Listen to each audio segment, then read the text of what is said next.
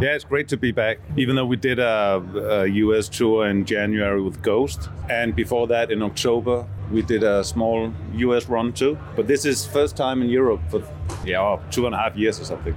So it's great to be back. I just wanted to ask you. Um, you've been on tour with Ghost, and they are famous for uh, being anonymous for a long time. I mean, of course, now we know Tobias Forge is the frontman and stuff, but his uh, other um, people they were anonymous for some time. I wanted to ask you guys do you sometimes wish um, to be unknown and not famous? Like you can go onto the streets and not being recognized all the time? To be honest it's not really a problem for me because no one recognizes me. I'm just the bass player. I often get asked if i go around with michael. I often get asked if i can take the pictures. They don't yeah yeah. yeah yeah yeah. They, they don't re- they don't really know us. It's been going on for that for years hasn't it? Oh yeah always you know I hardly get recognized. I think sometimes people might recognize me, but they don't say anything. They just stand and stare. Sometimes when we go with Michael, you know, they of course approach him and then ask either of us, "Oh, would you take a picture with Michael?" Yeah, sure. Why not? You know. That's why we have a we have a side project yeah. Me and Jon. We're called the Unknown Larsens. Unknown Larsens. I like the name very much. very cool. Very cool. Um, last time we talked, actually, last time I talked with Michael, um, I asked him if you kind of are in a midlife crisis because your newest album, Servant of the Mind, is going back to kind of heavy roots of Volbeat. And I asked him if you guys are in a midlife crisis or something. And he said no, he doesn't even want to be 20 anymore or 30. But are there some days or occasions where you feel really old. Because for example now festival i'm 26 one day sleeping on the floor and i feel like oh my god i'm too old for this shit. Do you have some i don't know days in festival life or concert life where you feel like really old?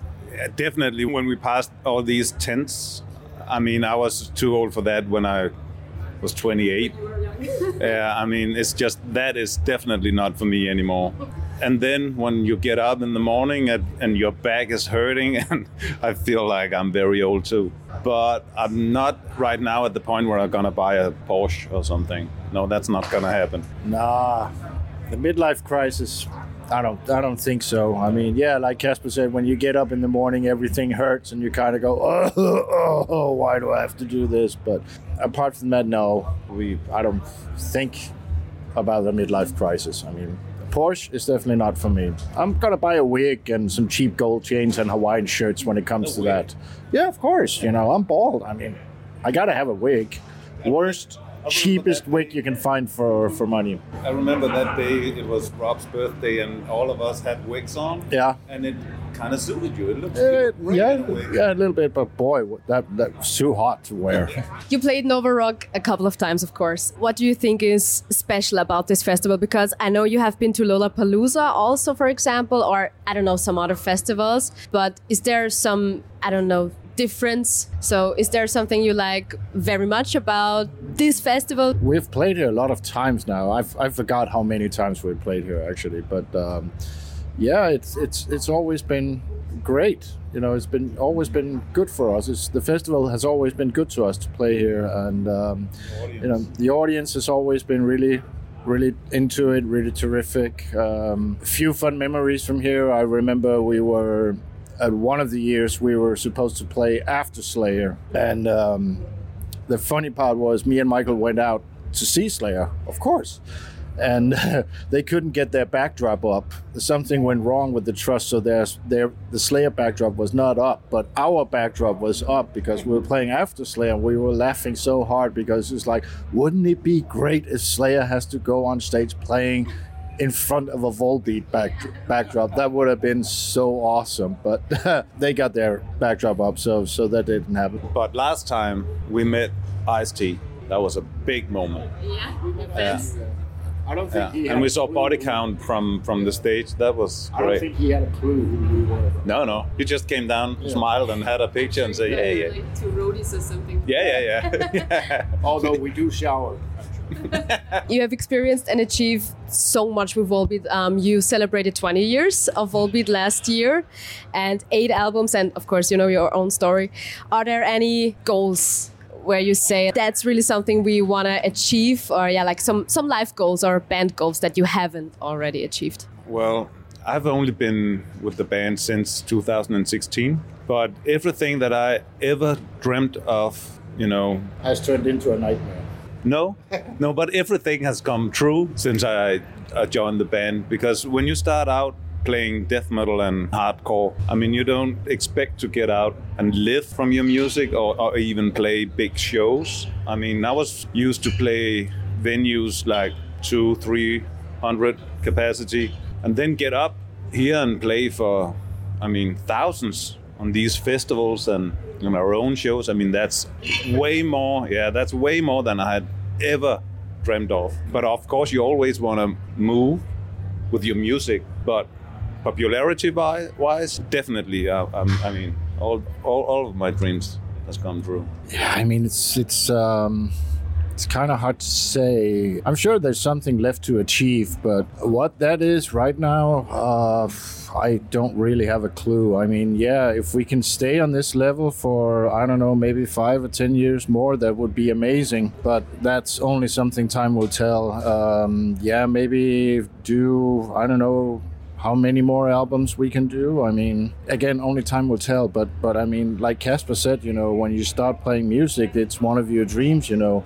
First of all try to learn to play your instrument which we still are and then go out and play in front of somebody you know and maybe sometimes you start out playing in front of 10 people and that's the greatest thing in the world. All of a sudden you're playing in front maybe 100 200 and, and so forth you know getting a record contract and etc and all of a sudden you know it, for us things just started moving but you also have to remember we worked very very very very hard for at least 10 years to reach the level that we did. I mean everywhere people wanted us to go go out and play we did you know we drove 13 15 hours in a van to play let's say 45 minutes in the north of italy and drove straight back home afterwards you mean there's not so much glamour in that but Nah, yeah, it's something you look back on, kind of laugh about, but I wouldn't do it again. That's for that's for, that's for sure. But you know, if like I said, if we can ma- maintain this level for I don't know five years, ten years, how long there is, and and keep on making you know some some albums, I guess that's that's enough. I mean, the band is already 20 years old. That's crazy. I remember everybody in the scene. They said, "Do like Volbeat. There, if you want to get out and play, because you were everywhere playing for no one." Yeah, also, I remember the first European tour. That was I was actually a stand-in on the first European tour, and those were some shows in between there. Jesus Christ, That's what I thought too. It was like, oh my god, is this it? is this it? But we were in a nightliner. Yeah. That was one of the first dreams I had to be in a nightliner. Wow, have your own bunk? Yeah. Could you imagine that? again, that, that was another goal, you know, from touring in a van, sleeping on people's floor or at the venues, and all of a sudden, hey, we can afford a bus. I'm pretty sure if that bus is still around, it's probably not. It would probably look horrible, but just the fact we have a bus, we have a bunk, we can sleep in a bunk. Doesn't get better than this. you know. We were 20 people in that bunk, Oh, in that yeah. bus. Yeah. 20 people living in that for weeks. Oh Awesome. my god. Yeah, but it was so much fun. You have some more mm, touring dates in June, I think, festival or some some touring dates. But then your schedule is quite empty. I saw on your homepage. What's the plan for the summer or after summer? We can't tell you. We're gonna definitely have uh, some free time here in the summer, and then maybe something is happening in the in the fall. And are there any plans for summer? Like I think privately, then you like taking vacation after this whole time of touring. I kind gonna I'm gonna stay home with the family. I mean, we got a kind of like a summer house we're going to for a few days here and there, but otherwise just gonna stay home, relax. Well, I'm gonna paint some windows. Okay. My my wife mentioned it when when I was back a few days ago. Oh, we got these windows. Um, yeah, okay. So I got a few jobs for for, for the summer. So no matter how famous you are or in what band you are, you have to paint your own windows, and your wife gets angry if you don't. Totally. The house and I'm washing the dishes. That's nothing rock star when I'm home. Not at all. It's a bit of illusion. I mean, we of course we do our own shopping, we do our own cooking and stuff like that, you know. And the funny part is that's when I get recognized sometimes is if I am at the grocery store with all half of my body deep down looking for meats or something, people go, "What are you doing here?" Uh, groceries. Look like I'm doing. I think I'm grocery shopping. But so so you shop here? I guess so. I'm here. So it's like, oh yeah, right on, man, dude, great. I mean, what do they expect? I mean, it's it's kind of, but you, you just go, yeah, that's that's great. But so yeah, I don't think really there's that whole rock star thing doesn't really apply to us. Leave that to Gene Simmons. He's a true rock star.